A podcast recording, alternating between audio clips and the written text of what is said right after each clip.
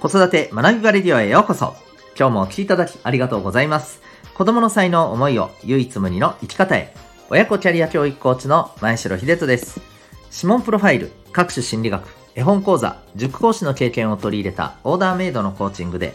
お子さんが主体的に考え、行動し、自身の強みを活かして成長する、そんなサポートをしております。このチャンネルでは、共働き子育て世代の方を応援したい、そんな思いで、子育てキャリア、コミュニケーションに役立つ情報やメッセージを毎日配信しております。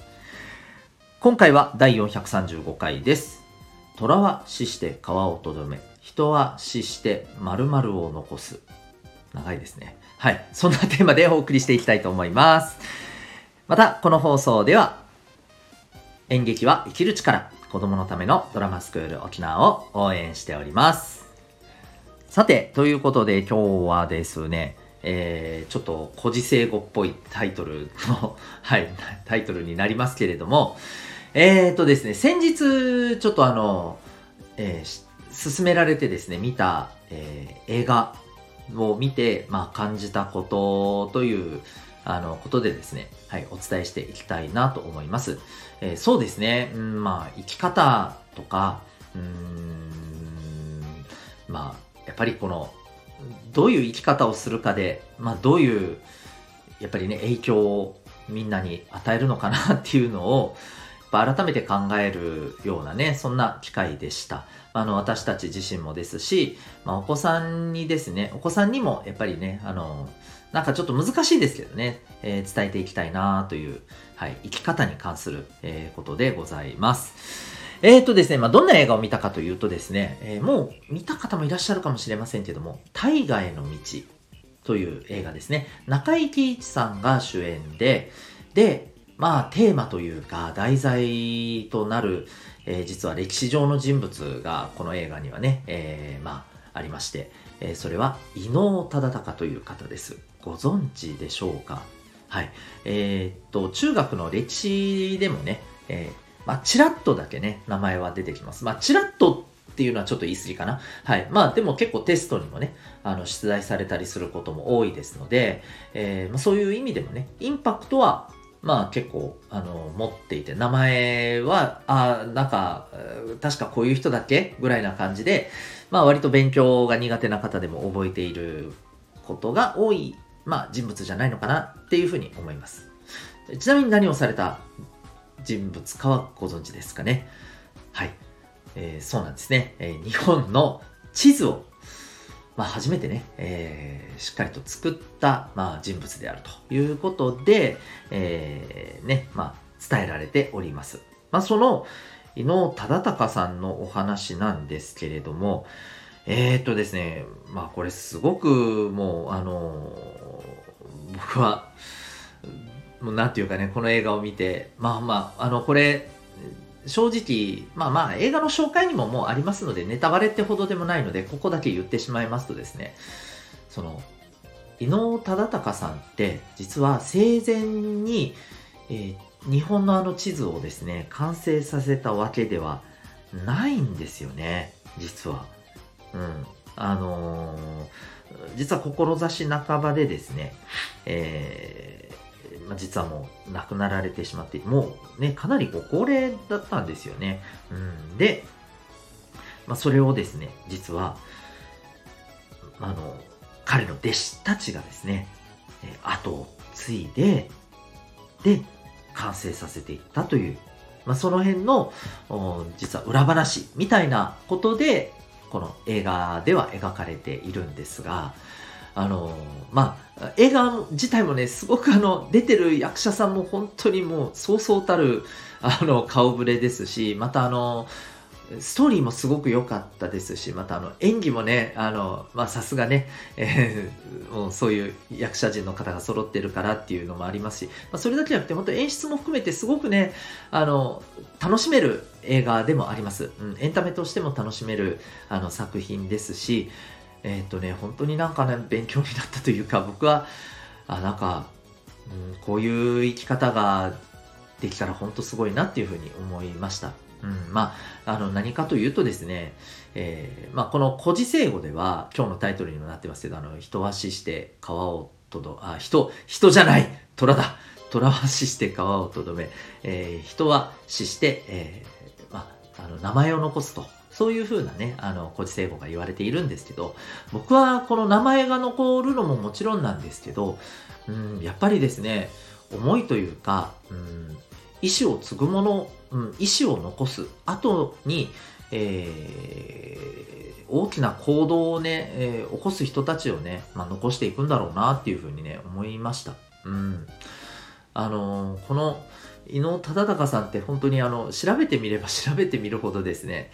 なんというか、あの、大人にとってもね、すごく希望をあのもたらしてくれる人なんですよね。実は結構晩年にこの人体制されてるんですよね。その、測量学を本当にね、あの、勉強して、で、天文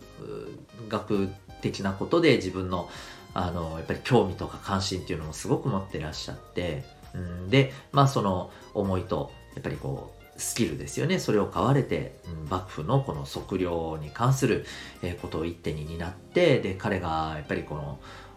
作ってきた地図っていうのが本当に成功なんですよね。これあの、今の科学からしてみても、考えられないぐらいの精密さだらしいんですよ。もうこれ知ってる方は知ってると思うんですけど、彼のあの資料館も僕も本当に行ったこともないんですけど、ぜひ行ってみたいなって思いました。うん。で、あの、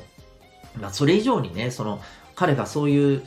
自分の興味関心っていうものがすごくあったのも事実だと思うんですけど、やっぱりそれを行動に起こしてですね、で、本当に地道な作業なんですよね、あの頃のこの測量って。うん、正確な歩幅をこう作れるような歩き方、えー、っていうものからまずしっかりとやった上でね、えー、一つ一つも地道な作業をして測っていっても今だったらねなんかそれこそ空中撮影しちゃえばはい終わりみたいなね ことができちゃうわけじゃないですか、うん、それを一つ一つ地道にやっていって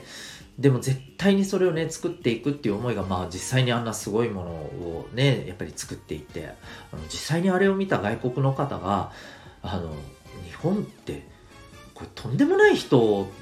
たち、とんでもない、なんだろう、才能を持ってる、あの人たちの国なんだなって、なんかちょっと驚異的に感じてしまうほどのね、なんか本当にあの、それぐらいのやっぱり出来だったらしいんですよね。うん。で、まあ、あの、でもやっぱりね、一番僕がすごいなと思ったのは、この映画でもね、描かれているんですけど、この彼、彼の伊能忠敬さんのこの弟子たちがですね、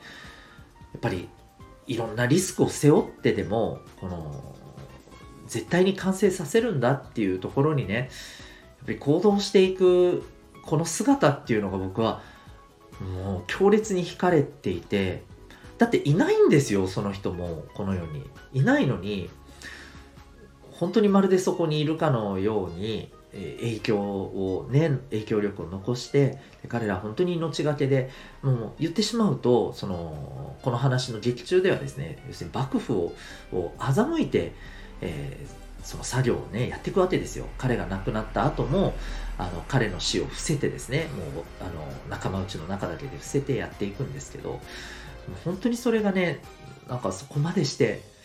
やっていきたいっていうのが、わ、なんでなんだろうって言っ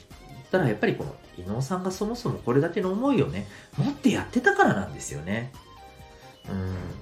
うん。なんか僕もそれこそ、あの、今やっている仕事っていうのが、まあ、これからですね、どんな風に、えー、周りの方に影響していくのか分かりませんし、あの、また僕がやっていることがどういう風にね、まあ、伝わっていくかわからないですけど、まあ、僕なんかも全然ね、もうなんか、もう、ちっぽけなちっぽけなちっぽけな、ね、あれでしかないですけど、伊野さんなんかと比べたらですね、うん、でもなんか、一人でもこうやって、えー、なんか、思いを継いでくれる人が、出てくるっていう、まあ、そんなことができたら、なんか僕はすごく誇りを持って、まあ、最後を迎えられるんだろうな、なんてね、本当に思ったりしました。うん。まあ、でも、そのためにはですね、うん、一つ一つできることを地道にやっていくしかないんですよね。うん。まあ、だからこそ、あの、本当にね、派手なこととか、えー、ワンチャンとかさ、そういうことをね、考えるんではなくてですね、できることを一つ一つ積み上げた先に何があるのか。そこを大事にして、やっぱりやっていきたいなという思いを新たにですね、持った作品でした。すごく勇気づけられた作品でした。えぜひ興味がある方ですね、大河への道。えー、なんか Amazon プライムとかでもね、見れるみたいですよね。はい。えー、ですので、ぜひ、あの、ご覧になってみてください。ということで、えー、今日はですね、えー、虎は足して皮をとどめ、えー、一足して〇〇を残すというテーマでお送りいたしました。最後までお聴きいただきありがとうございました。え私がやっているオンラインサロン、ともいくパパの学び場、そして、え指紋プロファイル、え興味ある方はウェブサイトへのリンクからご覧になってみてください。では、また次回の放送でお会いいたしましょう。学び大きい一日を